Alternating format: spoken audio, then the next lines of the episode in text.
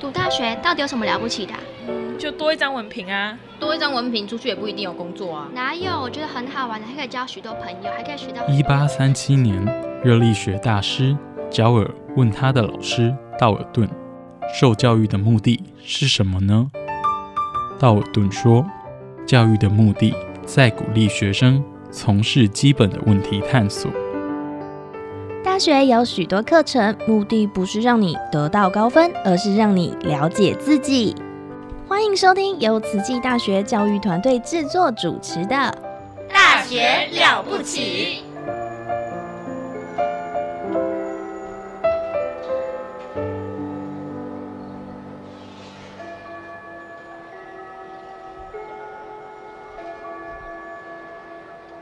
这个节目叫做《细菌漫播》，我是陈俊尧，我们来看看细菌国有什么新鲜事。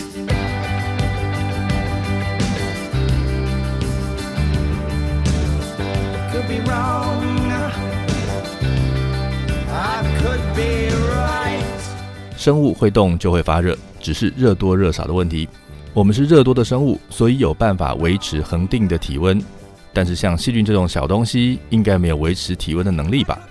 不过最近的研究告诉我们，细菌可能是个连我们自己都不知道的暖暖包。今天我们来看看小小的细菌会发热吗？细菌为什么要发热？在什么状况下会发热？细菌跟生物冬天的御寒机制有没有关系？希望你会喜欢今天的节目。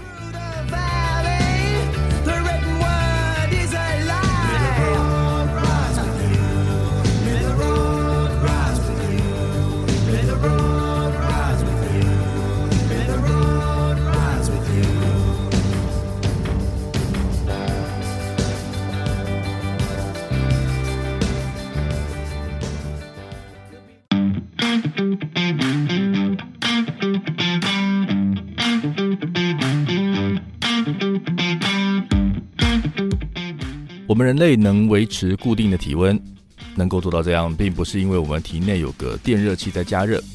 人类直到一七八零年的时候，才发现体温是代谢产的热在维持的。我们在执行体内化学反应的时候，通常反应物的能量含量要比生成物的能量含量高，那这样子反应才能够自己进行。如果一个化学反应里面反应物放出的能量只有一部分被生成物接收的话，那这些没有被接收的能量就会被释放出来，变成了热。根据估计，我们吃进体内的这些养分里面的能量，大概有百分之五十到六十，最后会是以热的方式被释放出来，它并没有变成我们身体的一部分。你可能会觉得好险啊，还好这些能量没有被接收起来，不然自己会变成现在两倍肥。那人类是被归在恒温动物里面，或者正确一点说，应该是归在内温动物里面。那我们的体温不是由外在环境来控制，而是由体内来控制。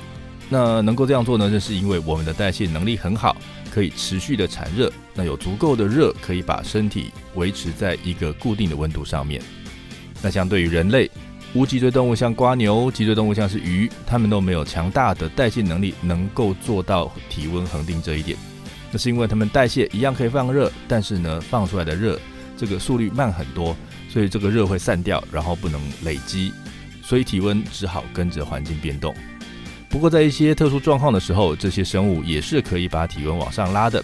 比如说像是今天有一整窝的蜜蜂，它们可以大家一起振翅发热，然后把入侵的胡蜂热死在蜂巢里面。那大家一起来产热，那这样热散失的速度就会变得比较慢，所以呢就可以控制产生的热来做一点事情。那蜜蜂做得到这样，那更小的生物像是细菌。它们也可以利用代谢产的热来造成一些影响吗？关于这一点，人类早就知道了，而且呢，都有在利用这个特点来做事情。那有一个传统技术叫做堆肥，诶，堆肥的做法就是把不要的枯枝落叶，或者是其他来自植物的废物，或者是厨余这些东西，我们把它用土埋起来，让它集中在土里面腐烂。那利用微生物的力量，把这些来自植物的死细胞分解以后，释放出里面的养分。那在这个过程里面呢，有大量的微生物很开心的在分解它们的食物，那也就各自放出了热。那因为这个堆肥是埋在土里面，热比较难散失，所以呢，在堆肥里面这个反应的温度呢可以升高到五十到六十度。那我们利用这个温度可以杀死病菌，这点重要，因为在过去人的大便也是拿来做堆肥的原料，那这个加热的过程呢，就可以除掉里面可能带有的病菌。从这个例子里面，你可以看到，只要有够多的菌被包在一个比较封闭的地方，让它们能够在里头开心的进行代谢，这样就有可能产生够多的热来提高温度。好了，那我们的肠子里面也有很多的菌，也有很多的养分可以给它们吃，那也是一个相对封闭的环境。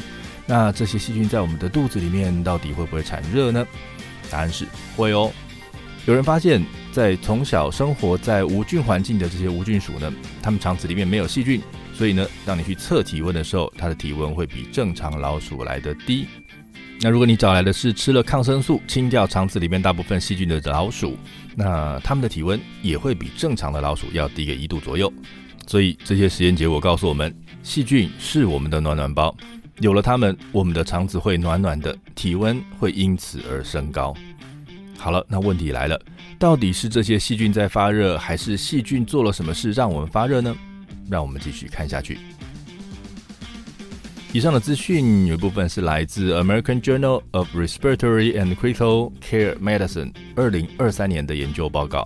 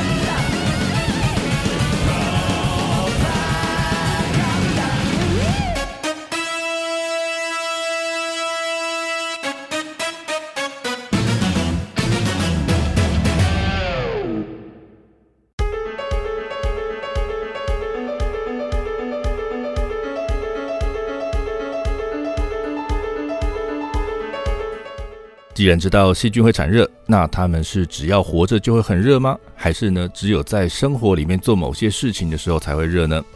我们要来看的这个研究，研究人员他们拿了大肠杆菌来当做材料，想要知道这些细菌为什么会发热，但是呢又不能问他们，所以只好用一个很暴力的方法，把所有有可能参与的基因一个一个破坏掉，然后看破坏到哪个基因的时候，这个发热的行为会改变。这个团队准备了可以测量细菌发热的微量检测器，那可以把这些基因被破坏掉的细菌放上去，测一下它产热的状况，然后看看有没有不正常发热的现象。接着我们来看他们是怎么样找这些要破坏的这些测试的目标基因。这群研究人认为，要发热大概是要整只细菌很多反应一起进行才能够达到效果，所以这个基因应该是个可以控制全身的基因。于是他们去找了 transcription factor，那这些是能够控制别的基因的基因，所以呢，这些人就有比较大的嫌疑。所以他们把这些基因找出来，总共有一百九十九个，把它们一个一个破坏掉，然后把这个基因被破坏掉的细菌放去检测一下，看看它们的发热行为有没有改变。结果他们发现，在这一百九十九个基因被破坏的细菌里面，没有一个产热会增加，显然跟控制产热是没有关系的，全部都猜错了。好了，第一群全部都猜错。那第二群呢？他们猜的是接收外界资讯的 two component system。那这些基因组呢，是负责从外界接收资讯之后产生反应的基因组。他们认为，嗯，从外界接收到了什么讯息之后，可能会让细菌开始发热，所以这件事很重要。于是他们测试了六十一个基因，要看看到底有没有跟发热的行为有关系。结果呢？诶，在这六十一个基因里面，他们发现了有三个基因在被破坏之后，都会让细菌明显发热。那个发热的值呢，是正常细菌的百分之一百二十五。嗯，产热超过百分之二十五，应该算是不正常的了。好了，那这样子找到了关键基因，就有了一个起点可以来推测机制了。那找到这三个基因呢，它们的功能都是利用 ATP 的能量，然后呢，把资讯从细胞外传进细胞里头。少了这些基因，会影响到的一个是 ATP 的消耗量。另外一个呢是，他们要传下去这个讯息被阻断了。好了，那传进细胞里面的这个讯号呢，应该要交给我们刚刚前面谈过的那些 transcriptional factor。好，所以总共一百九十九个，刚刚说了测了，通通都失败。所以有可能接棒的这些基因，通通都被测过了。那发热也都被证实跟这些基因参与的讯号传递的路线没有关系。所以那到底是谁在发热呢？好了，这个答案听起来明显。这三个基因都能够利用 ATP 来工作，而每用掉一个 ATP 的时候，就会放掉一点热。所以现在最值得怀疑的就是这三个会用 ATP 的蛋白质。嗯，如果把它们弄坏了，那原本正常运作的时候会用掉的 ATP 就不会被冻到，就会在细胞里面累积。诶，那这样子累积的这个 ATP 会不会是造成细菌发热的一个主要的原因呢？好，他们后续还做了一堆实验，那我就不仔细讲了。那做这些实验，看了结果，经过推销之后，他们认为，嗯，这个机制可能会是这个样子的。这个细菌里面的 ATP 的含量过高的时候呢，其实会影响到正常的生理功能。那为了避免这种事情发生，细菌就要安排一些机制，能够快速的把 ATP 清除掉。那这个机制呢，刚好是用到了这个平常在粒线体上面会制造 ATP 的 ATP 合成酶。那这个酵素很有趣，它正着转的时候，正常的时候的运作呢，可以让这个细菌去合成 ATP，但是它它也可以反着做，它反着转的时候呢，就可以分解 ATP，然后放出能量，嗯，所以是一个两种功能的酵素。那这个细菌为了要立刻解决细胞里面 ATP 过量的问题，就把这个酵素反转，用掉 ATP，哦，这样子呢就产生了热量。那于是，只要未来在细胞里面 ATP 的供需失调，ATP 变得越来越多的时候呢，多的 ATP 就会用这个方式被 ATP 合成酶给处理掉。那在他们的实验里面也发现，细菌在生长期的末期的时候，这个时候细菌要从快速生长转变成为暂停生长的保命状态。那在这个时候呢，整个代谢会慢慢喊停，所以在这个调整的混乱时期呢，就会有很多 ATP 会突然用不到，然后呢累积下来。所以这个时候你会测到说，在细胞里面的 ATP 变多，那也同时测到了细菌产生的热量变多。原来细菌在产热，并不是它正在做什么大工程，在做运动，而是人家瞬间的能量太多，正在处理这些过多的能量了。以上的资讯来自 Plus Biology 在二零二三年的研究报告。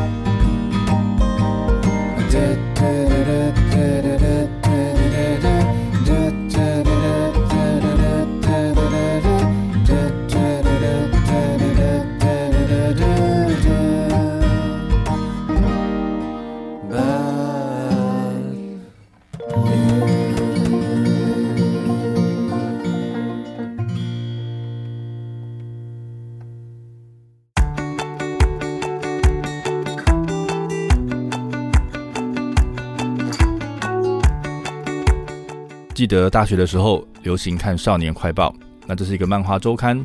当时正红的作品呢是《破坏王》，那个主角一开始弱爆了，所以被叫做简便男。那在以前跟大便扯上关系，都会被认为是很不堪的事情。但是呢，现在捡大便可能是可以让你做有趣的科学研究的。那这就是我现在在做的事情。粪便除了是人类跟动物不要了，想要排出体外丢掉的废物，那它也因为里面装满了在肠子里面培养的细菌，所以呢，也是一个资讯满满的宝物。那我们可以从这个大便里面看到不少关于这个大便主人的珍贵资讯。在大便里面会有你肠子里面死掉的细胞，这些细胞里面有你的 DNA，技术上是可以回收这些 DNA 来定序。所以不管是经过你同意抽血，然后从血里面拿 DNA 去定序，或者是没有经过你的同意拿你的大便去定序，都可以得到一样的 DNA，然后从序列里面看出你的基因里面的秘密。再来，从大便里面有什么微生物的 DNA，也可以看得出你现在的身体状况。有什么样的身体，就养出什么样的肠道菌。那挖一坨大便来分析一下，就会有线索。所以你每天在厕所里面做的事情，其实都是在泄露各资，只是没有人躲在化粪池里面等着揭发你的秘密而已。不过，对于野生动物，科学家可以从它们粪便里面的细菌去看出这些动物的健康状况以及生存策略。我们今天要讲的例子是在中国的青藏高原的 Plateau Pika，那它叫做高原鼠兔。这个 Pika 它不会放电，是个有老鼠脸的兔子的亲戚。这些鼠兔生活的地方，它的冷冷热的差异很大。那要在寒冷的环境下活下来，并不是件容易的事情。所以这群研究人员想要知道，这些鼠兔对于环境温度的适应，跟它们肠子里面的细菌有没有关系呢？于是他们去做了采样，抓了鼠兔，那抓来了以后量体温，记录它的基本资料之后，就安乐死，然后拿出它的盲肠，拿里面的一坨东西出来，然后来当做样本，来看看这些大便里面的菌相。看大便真的让他们看出了一些有趣的地方。他们根据大便里面的细菌组成，发现这个鼠兔总共有三种类型的肠道细菌组成。那整个族群的鼠兔里面呢，就有分别属于这三型的鼠兔，但是呢，诶，在不同季节的时候比例不一样。首先，让我们来看这个海拔高度对这个比例的影响。他们发现，在低海拔的时候，带有第三型菌相的个体占整个族群比例的二分之一。但是到了高海拔地区的时候，这个第三型只占了三分之一。嗯，所以海拔会造成影响。那但是温度造成的影响更明显。他们发现，在温暖季节的时候，在族群里面主要出现的是第一型跟第三型，但是到了冬天寒冷的时候呢，出现的是第二型跟第三型，诶，出现的类别不一样哦。看起来第二型的肠道菌相并不太适合温暖的季节，而第一型不太适合寒冷的季节。这到底是什么原因呢？前面有提过，他们在抓到鼠兔之后，都有先帮他们测体温。测量体温的结果发现，在第一型跟第三型的鼠兔，它们的体温比较低；第二型体温比较高。那我们前面提过说，在温暖季节的时候，主要是第一型跟第三型，然后让他们的体温比较低。诶，这样听起来蛮合理的。在温暖的时候，第二型的体温太高了，所以并不太适合。那反而是第一型跟第三型会过得比较开心。那到了比较冷的季节呢，我们发现有第二型菌相的鼠兔呢，可以有比较高的体温，也就刚好适合在寒冷的冬天来使用了。哦，所以这个数据很有趣哦。你可以看到，在温暖跟在寒冷的季节，这些鼠兔肠子里面的菌相是不一样的，而且这个菌相的组成跟产的热可能会有很大的关系。以上的资讯来自 Microbiology Spectrum 二零二三年的研究报告。